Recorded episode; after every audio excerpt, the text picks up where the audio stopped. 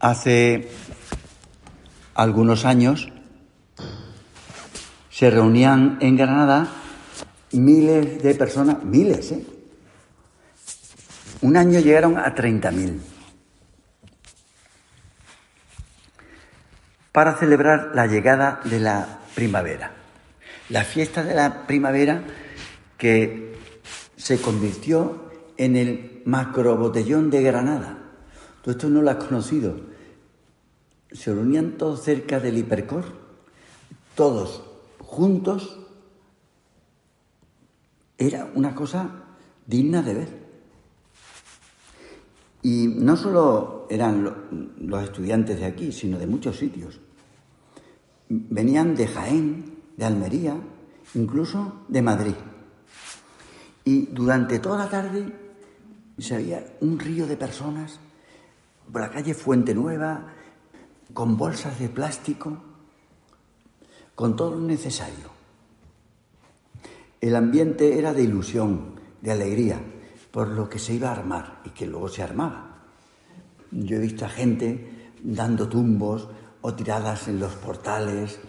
La verdad que era una cosa bastante llamativa. Pues sí, es una fiesta juvenil donde el alcohol es fundamental. Hay gente que no estaba acostumbrada y le daban un vaso grande y se, lo toman clo, clo, clo, clo, clo, clo, clo, clo, clo. Y claro, desde el principio ya no sabía lo que había pasado. Lo malo es encontrar un sitio donde evacuar todo eso, porque claro, ese es el problema de estos sitios. Eso es más problemático entre un coche y otro coche, vosotros tenéis más problemas, pero a, veces uno caía en su propio... Mm, en fin, es una cosa un poco desastrosa, pero es lo que ocurría. El caso es que el día de Pentecostés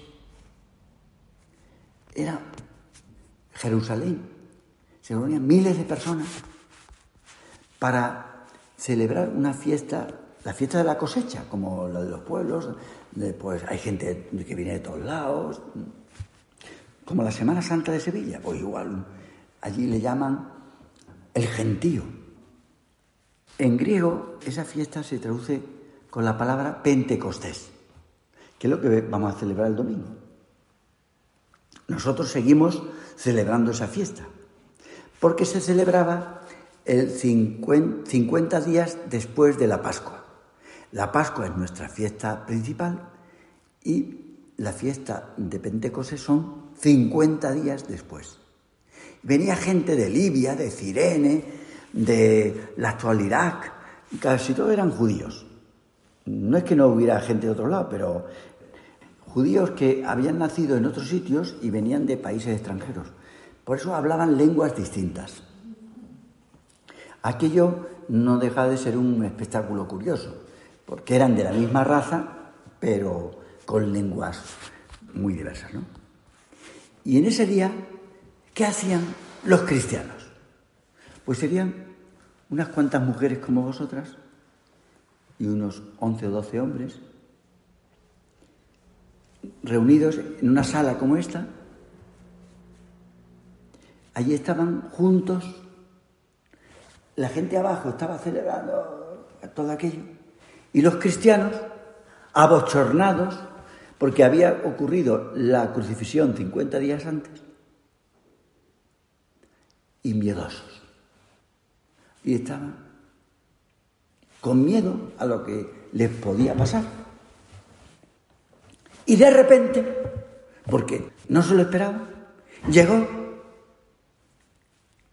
te lo imaginas, el amor de Dios.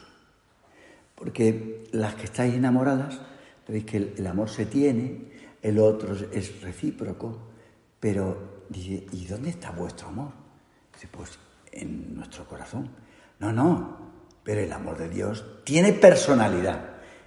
Es distinto a uno y a otro. Vosotros podéis estar enamoradas, pero el amor vuestro no tiene personalidad. En Dios sí. Es la tercera persona. Y llega. ¿Te imaginas que llega aquí el amor?